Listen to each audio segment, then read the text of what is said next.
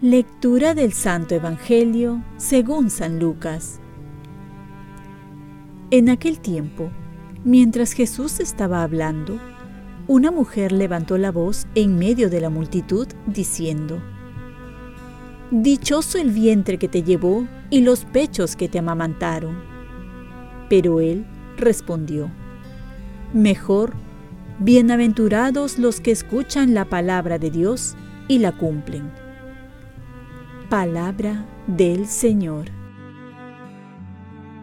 Paz y bien. La Virgen María, modelo de madre y modelo de fe. La mujer que levanta la voz dice una verdad. Dichoso el vientre que te llevó y los pechos que te amamantaron. Esto, desde el punto de vista biológico, es una certeza. Pero Jesús va más allá. En cuanto se refiere a su madre. Pues la grandeza no solo reside en ser una madre biológica, ya que es un don la maternidad, un don precioso a los ojos de Dios. Pero Jesús hace ver que su madre o la mujer no solo manifiesta su grandeza en la maternidad, sino también en el seguimiento y cumplimiento de la palabra de Dios.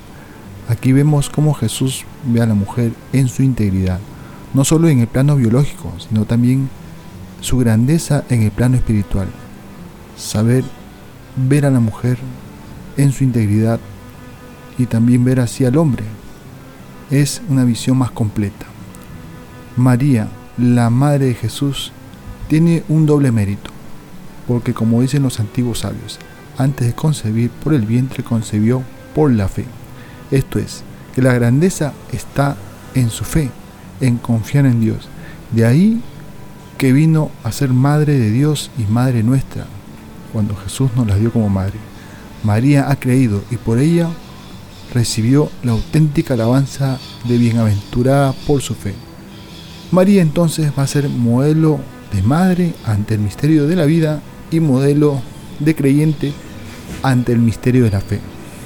Oremos. Virgen María, ayúdame a ser creyente como tú, para que pueda dar a luz las buenas obras y tener la mirada de Jesús que mira a las personas en su integridad. Ofrezcamos nuestro día. Dios Padre nuestro, yo te ofrezco toda mi jornada en unión con el corazón de tu Hijo Jesucristo, que siga ofreciéndose a ti en Eucaristía para la salvación del mundo. Que el Espíritu Santo sea mi guía y mi fuerza en este día para ser testigo de tu amor. Con María, la Madre del Señor y de la Iglesia, te pido por las intenciones del Papa.